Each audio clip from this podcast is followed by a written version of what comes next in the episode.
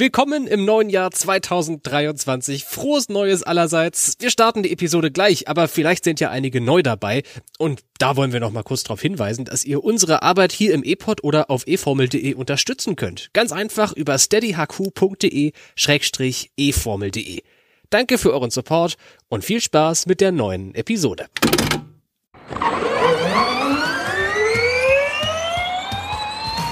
Grüße, Freunde des Rennsports. Herzlich willkommen im E-Pod von eFormel.de, dem Insider-Podcast aus der Welt des elektrischen Motorsports.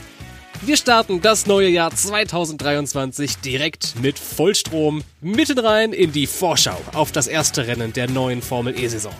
Was die Teams und Fahrer in Mexiko-Stadt erwartet, was das Paddock umtreibt, wieso es viel Grund zur Vorfreude auf das neue Jahr gibt und viel mehr erfährst du in dieser Episode. Mein Name ist Tobi Blum. Viel Spaß beim Hören.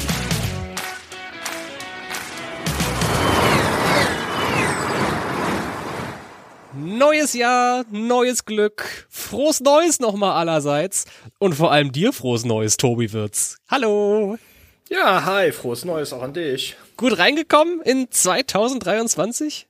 Ja, auf jeden Fall. Es war mal wieder ein relativ entspannter Jahresübergang, aber doch gut kann man auf jeden Fall dazu sagen. Und bei dir, wie lief's bei dir? Ja, doch, doch, doch. Ich habe auch fast Mitternacht nicht verschlafen, aber verpasst. Irgendwie, ich war so fasziniert und gepackt von meinem Gesellschaftsspiel, was ich da gespielt habe am, am, Abend, dass ich fast Mitternacht verpasst hätte. Es dann aber gerade so noch hinbekommen habe und dann doch gut in 2023 hineingerutscht bin. Irgendwie fühlt sich das komisch an, 2023 zu sagen. Andererseits sprechen wir ja hier im E-Pod auch schon seit Wochen über dieses Jahr 2023. Ich kann kaum erwarten, dass es endlich losgeht. Endlich ist es soweit. Und wir starten heute direkt wirklich. Ich hab's ja, haben Sie ja im Intro gerade schon gehört. Es geht direkt los. Rennvorschau Mexiko-Stadt. Geil, oder? Ja, auf jeden Fall. Da können wir direkt äh, zum Wesentlichen kommen im neuen Jahr und nicht erst lang drum rumreden, sondern äh, das Rennjahr 2023 startet dann sofort mit einem interessanten Rennwochenende. Und dieser Podcast startet wie üblich mit einem interessanten Newsüberblick. Los geht die Folge. Zum Gucken. Die Formel E hat die zweite Staffel ihrer Doku-Serie Unplugged veröffentlicht. Zum Entertainment. Die Veranstalter des China-Rennens in Sanya wollen den E-Prix schon 2024 zurückholen und dann noch einen Freizeitpark um die Strecke errichten. Und zur Vorfreude. Der Hyderabad E-Prix rückt immer näher und jetzt wurde das Layout der neuen Strecke veröffentlicht. Die ganze Kurskarte findet ihr auf eformel.de. Ehe wir jetzt in die Vorschau auf den Mexico City E-Prix starten, Sollten wir aber nochmal die Gelegenheit nutzen, dieser ersten Folge im neuen Jahr auf das Jahr 2022 zurückzugucken und auf das Jahr 2023 vorauszugucken. Nicht wahr, Tobi? Das äh, ist ja ein bisschen Tradition hier, oder? Und wir haben festgestellt, dass wir in der Jahresrückblickfolge der letzten hier im E-Pod-Feed, die große zweistündige Weihnachtsfolge, vielen Dank übrigens für euer positives Feedback dazu, äh, ganz vergessen haben, unsere in einen Umschlag verstauten Vorhersagen für 2022 aufzumachen und zu gucken, was äh, passiert ist. Deswegen holen wir das jetzt einfach ganz äh, kurz mal nach. Ich habe hier den Umschlag da und dann gucken wir mal, was da so drin steht. Okay. Also. Ich habe die Karten hier. Wollen wir mal gucken, was, was wir aufgeschrieben haben. Oder nicht auf, also ich habe es aufgeschrieben und wir haben es gesagt. Wollen wir mal gucken, was wir so vorhergesagt haben. Ja, okay. sehr gerne. Okay, pass auf. Tipp 1. 2022 wird die deutsche Hymne achtmal gespielt. Ach. Oh, Tobi, ich glaube, ich glaub, das war deine Vorhersage. Ähm, lass uns mal zusammenrechnen. Pascal Wehrlein hat in Mexiko gewonnen. Ja. Da wurde sie einmal gespielt. Genau. André Lottra hat nicht gewonnen. Maximilian Günther hat nicht gewonnen. Aber das unter deutscher äh, Lizenz antretende Mercedes-Team hat drei Rennsiege geholt. Doffel van Dorn in, Me äh, nicht in Mexiko, in Monaco. Monaco genau. Auf jeden Fall ähm, Nick de Vries in Diria und dann auch in Berlin. Ja. Macht viermal. Also ich, ich, komme nur auf viermal, ja. Ja, na gut. Halb richtig gelegen, aber halb ist nicht ganz. Gut, gibt keinen richtigen Punkt dafür. Aber der zweite äh, Tipp. den, äh, das kann ich jetzt schon sagen. Wieder kein Brite Formel E Champion. Das stimmt. Stoffel van Dorn wurde Meister. Tipp 3. Oliver Askew, das ist gut, schafft es mehrfach aufs Podium. Das ist nicht mal im Ansatz so eingetreten, wenn ich mich recht entsinne. Nee.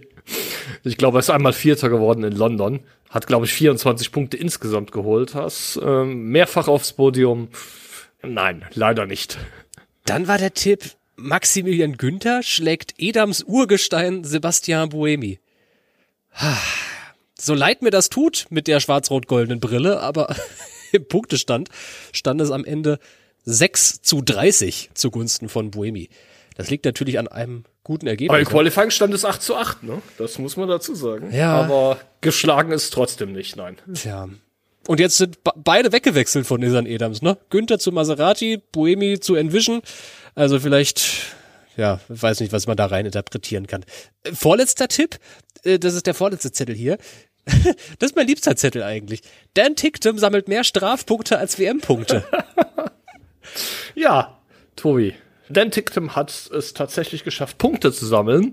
WM-Punkte, genau einen. Er ist tatsächlich einmal Zehnter geworden. Ja. Strafpunkte hat er aber zwei. Haha, Damit- voll ins Schwarze. Zu, ja. Yes. Okay. Wunderbar. Und die letzte Vorhersage vom letzten Jahr war, dass die erste Formel E-Saison für Antonio Giovinazzi auch seine letzte sein wird. Und wenn ich mir die Nennliste für den Mexico City E-Prix angucke, dann war das auch so, ne? Äh, Streng genommen hat er ja noch nicht mal die ganze Saison durchgehalten, auch wenn das natürlich beim allerletzten Rennen in Seoul verletzungsbedingt war. Aber ja, Giovinazzi ist raus Tja. nach nur einer Saison. und das ganze Dragon Team ist ähnlich wie die Causa bei Nissan Edams, ist auch nicht mehr in der Form, wie, sie, wie es 2022 noch war, existent. Ist ja jetzt verschmolzen, die Penske-Operation mit DS. Und dann sind wir auch schon eigentlich, äh, danke dafür, mittendrin in der Vorschau auf 2023. Ich tippe mal, dass vielleicht zwei, drei, vier, fünf, einige neue HörerInnen dabei sind heute im E-Pod. Denn neue Formel E-Saison steht an und wir sind natürlich auch ein bisschen da, haben ja unsere Pflicht hier so ein bisschen nochmal durchzuführen und heranzuführen an den Sport. Deswegen lass uns nochmal bitte ganz kurz zusammentragen für all diejenigen, die die letzten Monate nicht aufgepasst haben oder ganz neu dabei sind. Was müssen denn neue Fans, die jetzt neu einsteigen, unbedingt über die Formel E-Saison 2023 wissen? Ja, wenn man es tatsächlich nur auf die neue Saison bezieht, da gibt's einige Dinge, die sich ändern. Ähm, zum Beispiel gibt's neue Teams. McLaren ist neu dabei, hat man ja den Mercedes-Startplatz übernommen, Abt steigt wieder ein, nach einem Jahr ohne Formel E. Und Maserati, ein italienischer Sportwagenhersteller, wird auch in der kommenden Saison am Start sein. Nein, in der aktuellen Saison sogar. Ja. ja, ist die Frage, ist die Saison jetzt aktuell oder noch kommend? Weil hat ja noch nicht begonnen.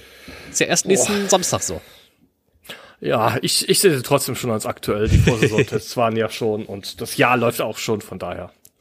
Der Zeitpunkt für den Einstieg dieser neuen Teams und Hersteller ist natürlich auch denkbar günstig. Es gibt nämlich in diesem Jahr ein ganz brandneues Formel E-Auto, genannt Gen 3. Und das ist schneller und effizienter und technologisch fortschrittlicher als alle bisherigen Autos. Das hat die Hersteller, also allen voran Maserati, angezogen. Die sind seit rund 60 Jahren nicht mehr im Formelsport aktiv gewesen und kommen jetzt eben ausgerechnet in der Formel E zurück. Haben übrigens auch einen deutschen Fahrer an Bord. Das ist Maximilian Günther, den wir gerade eben schon angesprochen haben. Der fährt jetzt an der Seite von Eduardo Mortara der ist schon im letzten Jahr für das Venturi-Team angetreten und das Venturi-Team arbeitet zusammen mit Maserati und führt die Renneinsätze durch. Jetzt unter dem neuen Namen, falls ihr euch da wundert, MSG, Monaco Sports Group. Und Günther und Mortara ist wirklich ein sehr potentes Fahrerpaar, wenn ich mir so die Leistung der letzten Jahre ansehe. Gehören die zum erweiterten Favoritenkreis, die beiden? Das ist natürlich sehr, sehr, sehr, sehr schwierig zu sagen. Ähm, aber von dem, was wir auch in, in Valencia gesehen haben, es scheint auf jeden Fall so zu sein, dass man relativ gut aufgestellt ist bei ähm, Maserati MSG und dass Günther und Motara auch ähm, ja, durchaus gute Fahrer sind, ist auch bekannt. Ein zweiter Deutscher sitzt im Fahrzeug von McLaren. Das ist René Rast. Der war vor einigen Jahren für Audi aktiv, ist auch mal für das ganz alte Formel E-Fans werden sich noch ans Team Aguri erinnern. Da hat er auch mal ein Rennen bestritten. Jetzt sitzt er im McLaren. Das bei den Vorsaison-Testfahrten sah schon einigermaßen vernünftig aus. Ich wäre jetzt allerdings vorsichtig, McLaren und René Rast direkt zu den Favoriten für 2023 zu benennen. Lass uns mal drauf gucken, wer denn aber tatsächlich ganz vorne mitfahren wird. Deiner Meinung nach, du warst ja für uns dabei in Valencia, als kollektiv getestet wurde. Auf wen sollten Fans besonders achten in diesem Jahr, deiner Meinung nach? Ja, in dem Maserati, die sich besonders gut verkauft haben, natürlich auch das Team, das mit identischen Antrieben an den Start geht. Das ist DS Penske. Wir hatten sie eben auch schon angesprochen mit ähm, Stoffel Van Dorn und Jean-Eric Verne. Zwei Fahrer, die auch bereits äh, Champion in der Formel E waren, beziehungsweise aktuell sogar noch sind. Ja, Van Dorn gewann ja äh, im letzten Gen 2 Jahr die Meisterschaft mit Mercedes. Die haben sehr, sehr gut performt in Valencia. Auch wenn die Rennen, die Rundenzeiten da natürlich ja immer, immer mit gewissen Fragezeichen versehen sind, aber die Autos waren sehr zuverlässig, auch immer vorne mit dabei. Von daher, mit denen sollte auf jeden Fall in der kommenden Saison zu rechnen sein. Und bei der Diskussion über Favoriten muss natürlich auch ein Wort über Porsche fallen. Der deutsche Hersteller ist ja seit einigen Jahren schon in der Formel E mit dabei und hat eine Menge Ressourcen im Hintergrund. Deswegen sind die Erwartungen für die Zuffenhausenerinnen und Zuffenhausener ganz schön groß. Die Fahrerpaarung hat's auch in sich. Pascal Wehrlein, ehemaliger Formel 1-Fahrer, seit einigen Jahren in der Formel E aktiv und am Lenkrad von Porsche arbeitet im neuen Jahr zusammen mit dem ehemaligen Formel-E-Meister Antonio Felix da Costa. Der hat die Seiten gewechselt, weg von DS hin zu Porsche. Das ist eine hervorragende Fahrerpaarung, die Porsche auf jeden Fall mit zum Favoritenkreis zählen lassen muss. Ob dieser Erwartungen auch Taten folgen, bleibt allerdings abzuwarten. Du hast gerade die Testfahrten schon angesprochen. Die sind nicht immer total repräsentativ. Manchmal bauen sie auch einfach Sandsäcke ans Auto, also bildlich gesprochen und äh, sind deswegen langsamer. Deswegen, wir werden mal die ganze, die wahre Pace abwarten. Wenn es jetzt zum ersten Highlight im Rennkalender geht, der Saisonauftakt in Mexiko-Stadt. Und das ist keine Übertreibung, Tobi. Mexiko ist in jedem Jahr ein absoluter Höhepunkt für die Formel E, oder? Auf jeden Fall, insbesondere das, was Mexiko ja auch in der Formel 1 so besonders macht, trifft in der Formel E genauso zu. Ähm, kurz noch dazu, es ist keine Strecke, die tatsächlich Formel E typisch ist, indem sie äh, irgendwo durch öffentliche Straßen in der Innenstadt führt, sondern tatsächlich wird hier auf dem Autodromo Hermanos Rodriguez gefahren, dem Kurs, wo auch die Formel 1 fährt.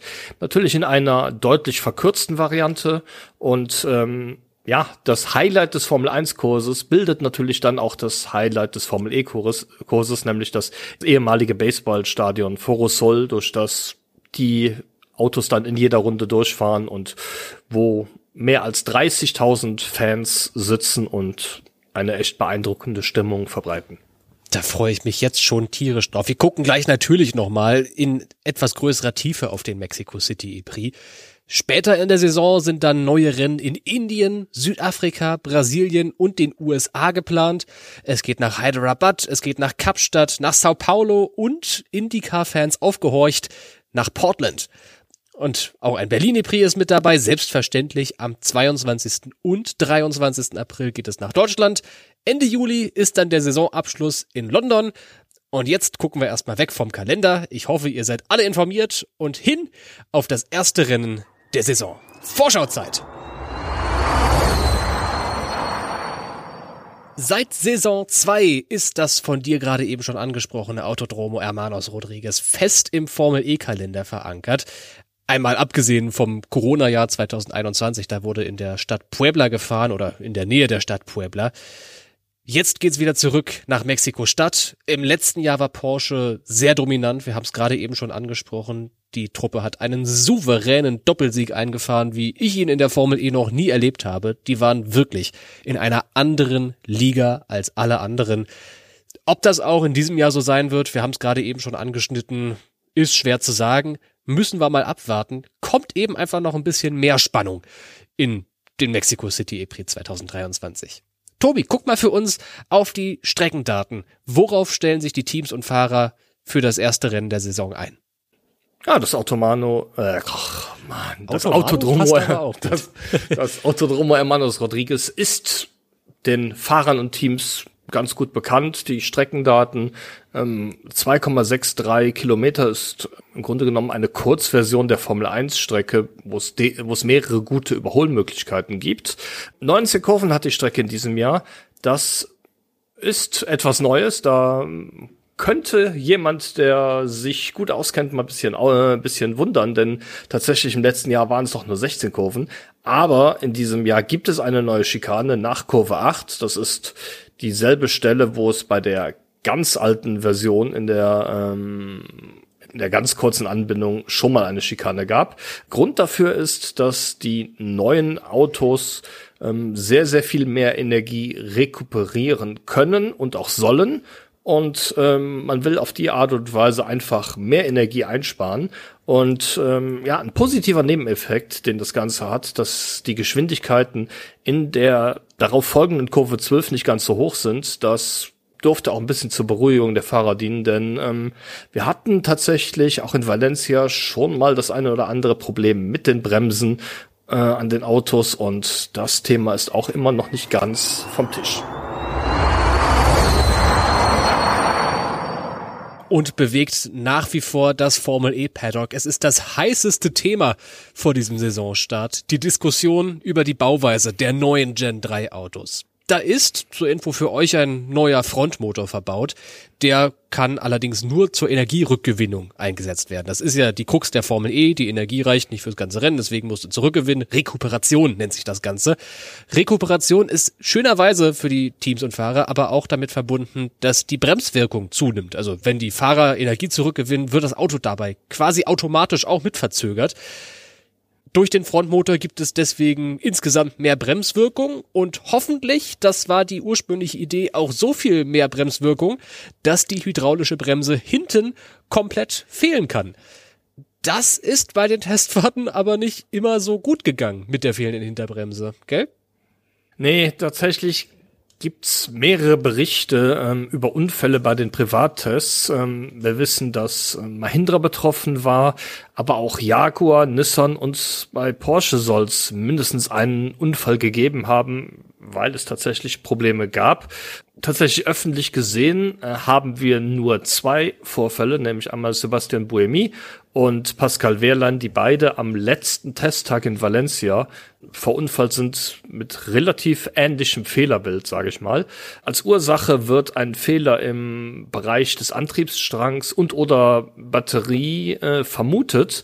Das sorgt dafür, dass der Antrieb ausfällt und dann auch in der Folge keine Rekuperation möglich ist und äh, offensichtlich es dann so ist, dass der Fahrer auf die Bremse tritt und das Auto einfach nicht so stark verzögert, wie er das in dieser Situation gewohnt ist oder wie er dann mit rechnet. Und dann reicht die Bremswirkung natürlich nicht mehr ab, das Auto so stark zu verzögern, dass man es durch die kommende Kurve schafft. Das heißt, ähm, man ist dann zu schnell und ähm, fährt geradeaus oder prallt in die Mauer oder bleibt im Kiesbett hängen, je nachdem, wie die Strecke dann natürlich aussieht, das ist ähm, ja eine, ähm, eine nicht gewollte Nebenwirkung dieses, dieses Prinzips äh, an der Hinterachse auf diese hydraulische Bremse zu verzichten. Tja, dass das keine gute Idee ist, dass man ein Auto ohne Bremsen baut und nur auf die Bremswirkung des Motors vertraut, hätte ich den irgendwie auch vorher sagen können, aber auf mich hört ja keiner. Und mich fragt auch keiner bei der Formel E. Naja, jetzt arbeitet die FIA zusammen mit der Formel E und ihren technischen Partnern inzwischen an einer Notfallbremslösung, an so einem System, was da ich vermute, so funktionieren wird wie eine automatisch ausgelöste Handbremse oder so, falls der Antrieb eben ausfällt und der Fahrer bremsen möchte und auf die Rekuperation vertraut, es aber nicht geht, könnte halt so eine, ich kann mir nichts anderes vorstellen als eine Art Handbremse, die das Auto dann doch noch verzögert. Das System steht aber noch nicht. das wird jetzt gerade noch entwickelt. Zum Glück, thank God. Aber es ist halt noch nicht fertig bis Mexiko und wahrscheinlich auch nicht bis zum zweiten und dritten Rennen der Saison in Deria. Und jetzt mal eine ganz provokante Frage. Hätte mit dieser Unsicherheit, dass das Fahrzeug vielleicht, wenn du bremsen möchtest, nicht verzögerst, dieser Saisonstart nicht eigentlich besser verschoben werden müssen? Ich persönlich kann nicht einschätzen, wie gefährlich das wirklich ist. Natürlich, ähm, ja, Unfälle sollen nach Möglichkeit vermieden werden. Das ist klar. Aber ob es jetzt tatsächlich so äh, ein Sicherheitsthema ist, dass man, dass man sagt, die Autos können kein Rennen fahren, ist etwas, das ich an der Stelle nicht, nicht beurteilen kann. Ähm, wenn die FIA sagt, dass die Autos so sicher sind, dass man damit fahren kann, würde ich an dieser Stelle aber auf das Urteil ähm, der Behörde vertrauen und äh, sagen, ja, dass man, dass man damit fahren kann. Natürlich ist es nicht die Optimallösung und ich finde es auch richtig, dass da an einer Lösung für das Problem gearbeitet wird. Aber eine Verschiebung des Saisonstarts finde ich jetzt auch, ähm, wenn die FIA das Auto für renntauglich hält, nicht für notwendig. Ja, also dass es richtig ist, dass an einer Lösung gearbeitet wird, ist selbstverständlich auch für mich die große gute Nachricht. Ich bin nicht ganz so optimistisch bei dem Thema, glaube ich. Ich habe weniger Vertrauen in die FIA. Und wenn man sich bei den Teams so umhörte in der letzten Zeit, dann war da eher von Pessimismus zu hören.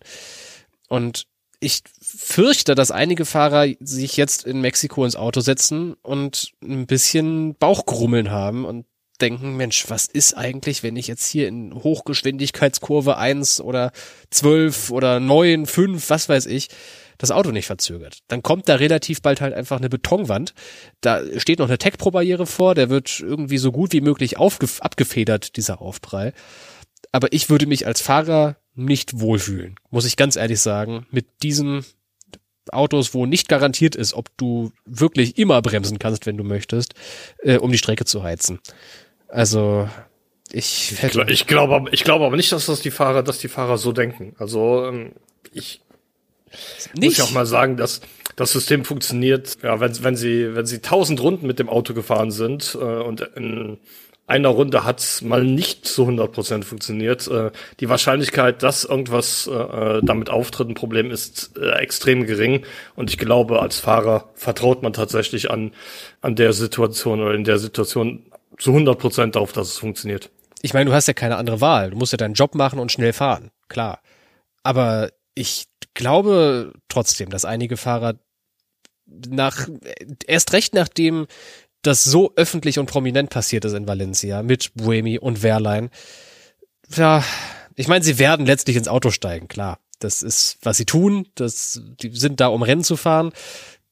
Aber ich wäre nicht überrascht, wenn einige Fahrer ein paar Bedenken äußern würden im Treffen mit der Rennleitung, in der Steward-Besprechung, oder nee, ist ja keine Steward-Besprechung, in der, was ist das für eine Besprechung, wo sie sich alle Fahrerbesprechung. Fahrerbesprechung, danke. Äh, da werden sicherlich einige Bedenken geäußert werden. Garantiert.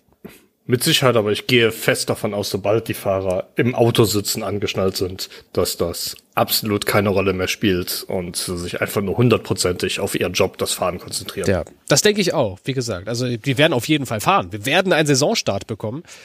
Ich hoffe auch, dass alles gut geht. Das ist das, das was mich am Ende von diesem kurzen Gedanken noch umtreibt. Irgendwie bleibt es ist so, ich würde gern irgendwie eine gute Laune jetzt irgendwie verbreiten am Ende dieses Kapitels, aber man kann eigentlich nur die Hände falten und hoffen, dass nichts passiert. Auch wenn in tausend Runden es halt einmal passiert. Einmal ist irgendwie zu viel, wenn du mit 200 auf eine Betonwand zufährst. Und abschließend nochmal, natürlich der Vollständigkeit halber, das muss in jede Vorschau rein, ein kleiner Blick auf den Zeitplan. Haltet euch die Abende frei, sag ich mal denn es gibt sechs Stunden Zeitverschiebung nach Mexiko-Stadt. Und das erste freie Training, das findet auch nicht am Rennsamstag statt, sondern schon am Freitag davor. Um 23.30 Uhr geht die Boxenampel auf grün und dann ist eine halbe Stunde Trainingszeit angesagt. Bis Mitternacht rein in den Rennsamstag, wo wir dann aber erstmal schön ausschlafen können, Tobi. Denn es geht ja erst am deutschen Nachmittag weiter. ja, ähm, wie, wie drücke ich es aus? Äh, studentengerechte Uhrzeiten äh, für das freie Training, 14.30 Uhr am Samstag, äh, das zweite freie Training. Qualifying gibt's dann um 16.40 Uhr und Rennstart ist um 21 Uhr deutscher Zeit. Nochmal eine kleine Regelerinnerung für euch alle. Es gibt in diesem Jahr wieder Rundenrennen. Die letzten Jahre waren ja immer 45 Minuten plus eine Runde. Jetzt wird wieder nach einem festgelegten Rundensatz gefahren. Derzeit ist aber noch nicht offiziell bekannt, wie viel gefahren wird. Stand Sonntag vor dem Rennen 15 Uhr. das dauert etwa eine Stunde, das Rennen, so viel wissen wir. Deswegen tippe ich jetzt mal auf irgendwas zwischen 40 und 45 Runden. Die genaue Anzahl der Runden erfahrt ihr noch in dieser Woche auf eformel.de. Im Fernsehen könnt ihr den E-Prix bei Pro7 verfolgen, in Österreich außerdem bei ORF Sport Plus und in der Schweiz ist MySports der Rechteinhaber. Alle anderen Sessions in Deutschland gibt es bei ran.de zu gucken oder im kostenpflichtigen Eurosport Player. Oder ihr macht's euch ganz einfach. Guckt bei uns auf der Seite nach, eformel.de, da gibt's auch nochmal tabellarisch aufgelistet eine Übersicht über die Fernsehsender und aber auch während des Rennwochenendes einen ganz bequemen Live-Ticker, wo du jede einzelne Session in voller Länge mit unseren Kommentaren verfolgen kannst. Da werden keine Wünsche übrig, keine, keine Wünsche übrig bleiben, keine wie, wie geht denn das Sprichwort, sag mal? Keine Fragen offen, keine Wünsche offen? Ist egal. Guckt einfach dahin. äh, wird unterhaltsam.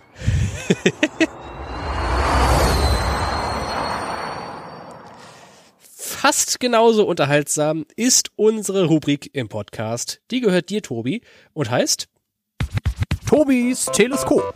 Komischerweise spreche ich das Intro dann immer doch auf der Aufzeichnung ein. Das ist die E-Pod-Serie mit den besten Nebengeschichten aus der Formel E.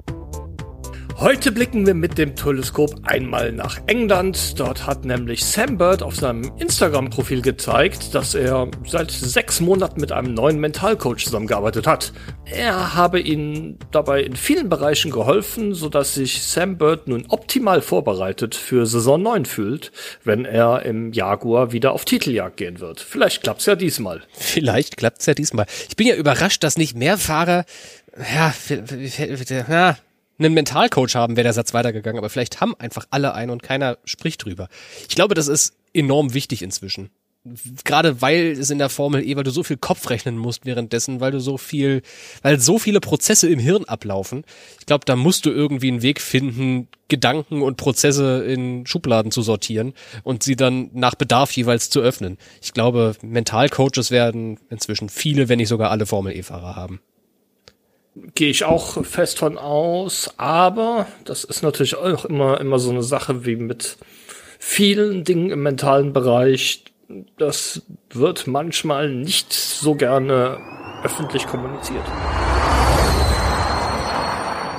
Und zum Abschluss einer jeden Vorschau-Episode, na klar, da darf unser Grid Dummies Formel E Quiz nicht fehlen. Die Neulinge werden sich jetzt wahrscheinlich hier überrascht fühlen und sagen, was ist das denn? Tja, das ist unsere kleine Quizshow.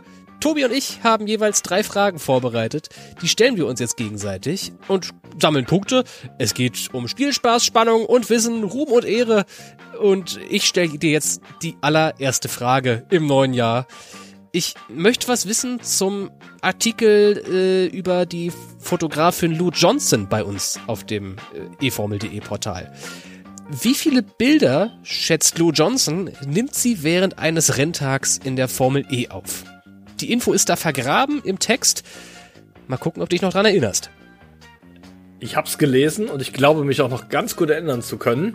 Mir, ich habe es deshalb im, im Kopf behalten, weil es doch viel, viel mehr war als die Anzahl der Fotos, die dann tatsächlich nachher veröffentlicht werden. Wir haben ja kurz ein bisschen aus dem Nähkästchen plaudern. Wir haben ja natürlich Einblicke in das, was ähm, die Fotoagenturen nach den Rennwochenenden an Bildern zur Verfügung stellen. Das sind ganz schön viele aber nicht annähernd so viele, wie Lou Johnson dann gesagt hat, dass sie die dann tatsächlich auch aufnimmt an einem Rennwochenende. Ich glaube, sie sprach da von 10.000. Und das ist vollkommen richtig. 10.000 Schnappstöße an einem Tag. Wahnsinn. 1 zu 0 für dich. Ja, Tobi, meine erste Frage äh, für dich dreht sich um eine Startnummer. Da äh, habe ich ja vor wenigen Tagen eine, einen Artikel mit einer Übersicht ins, äh, auf eformel.de gebracht, wo tatsächlich zu sehen ist, welcher Fahrer mit welcher Startnummer fährt und zum Teil auch erklärt ist, warum diese Startnummer benutzt wird. Kannst du mir denn sagen, welches die einzige Startnummer im Formel E-Feld 2023 ist, die zuvor in der Elektroserie noch nie verwendet wurde? Uh, spannende Frage. Also ich würde jetzt mal direkt tippen, es ist ein neuer Fahrer. Denn auch wenn die Startnummern offiziell den Teams gehören, wird da hinter den Kulissen manchmal noch so eine Nummer ausgetauscht, dass die Fahrer ihre liebste Nummer mitnehmen können. Stoffel van Dorn hat sie auf jeden Fall gewechselt. Der fährt im nächsten Jahr mit der 1, weil er ja amtierender Champion ist und sich das so aussuchen darf. Das ist aber schon mal passiert. Ähm, neu ist Sascha Fenestras. Gewisser Jake Hughes ist neu. Müller und Rast kehren zurück. Huh, das ist schwer. Ich bin über die 58 von René Rast gestolpert, als die Nummer bekannt gegeben wurde. Weil ich mir die nicht herleiten konnte. Warum er mit der 58 fährt. Zu seiner Audi-Zeit hat er ja erst die 66 gehabt und dann die 33. Ich sag, es ist René Rast. Und du darfst mir gerne erklären, warum er die 6 oder 58 hat. Und ob es überhaupt richtig ist. Okay, also René Rast hat die 58 das hat nichts mit René Ratz zu tun, sondern tatsächlich mit McLaren. Ah. McLaren fährt nämlich auch in der Extreme E mit der Nummer 58. Und die 58 ist eine Hommage an Firmengründer Bruce McLaren, der in, auf seinem allerersten Rennauto, das er gefahren hat, die Startnummer 58 verwendet hat. Ach, wie schön. Das ist ein Austin 7, glaube ich, und der steht auch im McLaren Headquarter in Woking. Okay. Die Startnummer 58 wurde in der Formel E noch nie verwendet und damit ist die Antwort richtig. Nice. Dann kannst du mit der zweiten Frage direkt wieder wegziehen. Das Layout für den Hyderabad E-Prix wurde bekannt gegeben. Wir haben es im Newsüberblick ganz am Anfang der Episode gehört. Die Strecke ist 2,816 Kilometer lang. Ist das länger oder kürzer als die Streckenlänge des übernächsten Rennens in Diria? Okay, warum das jetzt mit Diria vergleicht, äh, erschließt sich mir nicht an der Stelle. Ich weiß aber, dass Diria relativ kurz ist. Ähm, knapp 2,5 Kilometer, also müsste das demzufolge länger sein. Das ist richtig. Ja, weil ich wollte das irgendwie das nächste Rennen nehmen, aber Mexiko haben wir schon vorhin erwähnt. Und Diria ist tatsächlich das Rennen mit der Streckenlänge, die am nächsten dran ist an Hyderabad. Ah, okay. Also es gibt. Das wusste ich, das wusste ich zum Beispiel nicht. Ja, es gibt Strecken, die noch länger sind. Irgendwie Monaco ist relativ lang, aber London ist relativ kurz. Und Diria und Hyderabad sind relativ nah beieinander. Ungefähr 300 Meter liegen zwischen den beiden. Hm. Okay. Punkt für dich. Ja. Tobi, wo wir beim Thema Streckenlängen und Streckenführungen sind.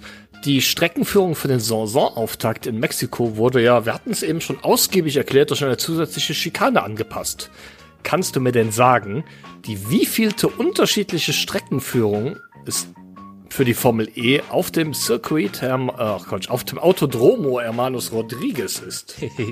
ich muss mich übrigens erstmal korrigieren. Äh, Hyderabad und Diria sind nicht am nächsten beieinander. Zwischen den beiden ist noch Mexiko. Deswegen habe ich äh, genommen. Mexiko ist nämlich okay. 2,6. So, und das 2,8. Hyderabad 2,6. Äh, Mexiko und 2,5 Diria. So, äh, das der Vollständigkeit halber nur noch. Wir hatten in Mexiko-Stadt ein Layout mit einer Schikane als erste Kurve. Das war, war das ein oder zwei Jahre lang der Fall? Ich glaube, es war nur einmal so. Dann haben wir schon zwei verschiedene Layouts. Dann ging es in die längere Anbindung mit dem, den Kurven 5 und 6, dieser Doppelrechtskurve hinzu.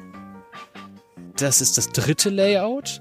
Wir hatten in der Peraltada der letzten Kurve auch nochmal eine Schikane zwischendrin. Das ist das vierte. Das fünfte ist jetzt mit der Schikane. Und ich hoffe, das sind sie alle. Vielleicht vergesse ich noch das sechste. Ich sag fünf. Ja, Tobi, ich muss dir leider sagen, ähm, es wären sechs gewesen. Nein, nein, nein, du hast die Änderungen, die gemacht wurden, vollkommen korrekt angesprochen. Allerdings dabei nicht berücksichtigt, dass tatsächlich die Verlängerung der Streckenvariante mit dem Wegfallen der Schikane in der Peraltada zusammenfiel. Ah. Daher haben wir tatsächlich nur vier unterschiedliche Layouts, obwohl es, wie du vollkommen richtig gesagt hast, fünf Änderungen gab. Ah, verdammt. Okay. Dann bleibt es bei 2 zu 1. Letzte Runde beginnt. Äh, und ich möchte mit dir einen Blick auf unseren legendären Glaskugelartikel werfen. Am Anfang eines jeden Jahres guckt unser Chefredakteur Timo Pape äh, in, in die Karten und guckt mal, was so passiert im nächsten elektrischen Motorsportjahr 2023. Das Ganze natürlich mit einem Augenzwinkeln. Unser satirischer Ausblick auf das Jahr ist jedes Jahr ein absolutes Highlight. Lies es euch durch auf eformel.de. Ich möchte von dir wissen, wer in diesem Jahr laut Glaskugelartikel der neue Chef der FIA werden wird. Ich glaube, ich glaube, es ist nicht Lukas Di Grassi. Ähm, der wird noch tatsächlich noch ein bisschen länger brauchen. Ich glaube, ähm, dass da ein anderer Sportfunktionär genommen wurde, der besonders damit aufgefallen ist, dass er im vergangenen Jahr, hm, wie drücke ich das ein bisschen aus? Today he felt Arab. Today. so ungefähr. Äh, Gianni Infantino heißt er, glaube ich, FIFA-Präsident aktuell und ja, ähm, Ehrenbürger Katars, glaube ich sogar. Keine Ahnung. Zumindest wohnt er da. Welche Überraschung. In Doha. Äh, Punkt für dich. Ja. Volles Haus. Äh, dritter Zähler. Meine Güte, richtig gut. Ui, Herr Tobi, ähm, ich gebe dir aber nochmal die Gelegenheit, ähm, zumindest zu verkürzen. Und zwar hatte ich in Valencia die Gelegenheit, mit Lukas Di Grassi zu sprechen, äh, der eben nicht FIFA, äh, FIFA-Präsident, ja, FIFA-Präsident sowieso nicht. Ja, wenn der Infantino weg ist, kann Di Grassi doch zu FIFA wechseln. Ja, ähm, okay. Ähm, das war jetzt ein freudscher Versprechung, der allerdings ähm, nicht FIA-Präsident wird in, die, in diesem Jahr. Weißt du denn, wann Lukas Di Grassi zum ersten Mal im Formel E Prototypen gesessen hat? Wow in diesem klobigen silbernen Ding, wo er durch Las Vegas durchgefahren ist und Berlin. Unter anderem auch, ja. Und Hollywood war, glaube ich, auch so. Also ist ja Las Vegas, äh, war das gleiche Event. Las ähm, Vegas, Hollywood. Also okay, nein, ja. Nicht, Egal ob Mailand oder Madrid, Hauptsache Italien. ja, okay. nein, äh, das war die derselbe Promotag. Die sind ein bisschen sind durch Kalifornien durch die, getourt. Durch die, ja, okay. Ähm, La Las Vegas, Kalifornien, na gut. Auch das stimmt nicht, ja, du hast recht. Nein.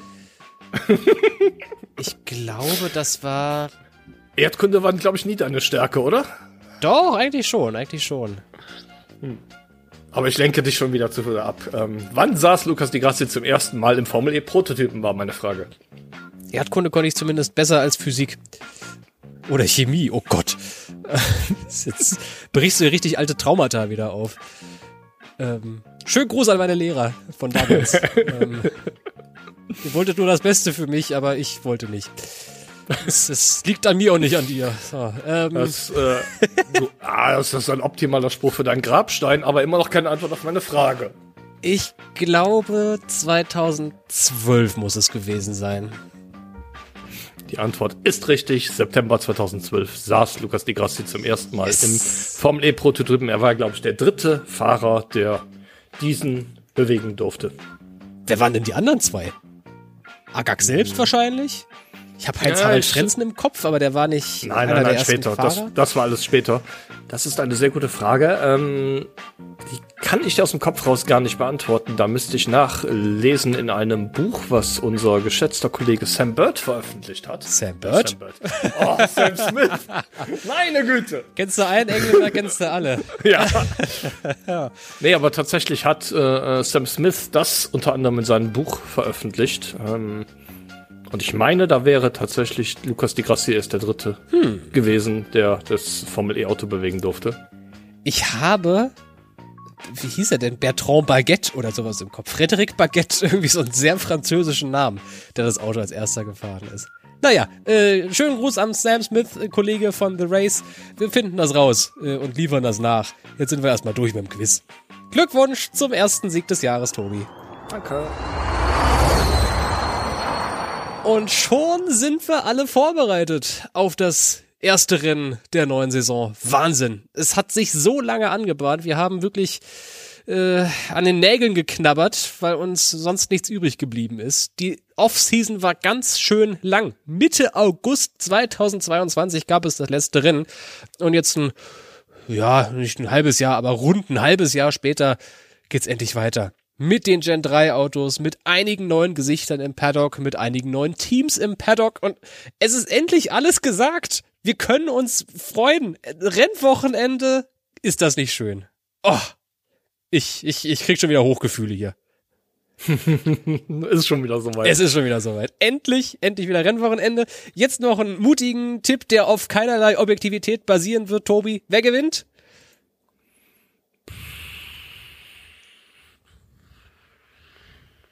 Eduardo Mortara. Schnell, schnell. Eduardo Mortara. Okay. Ich sage, Stoffel van Dorn macht's. Und wir gucken, ob wir recht haben in der nächsten Folge. Viel Spaß beim Wochenende. Jo, ciao.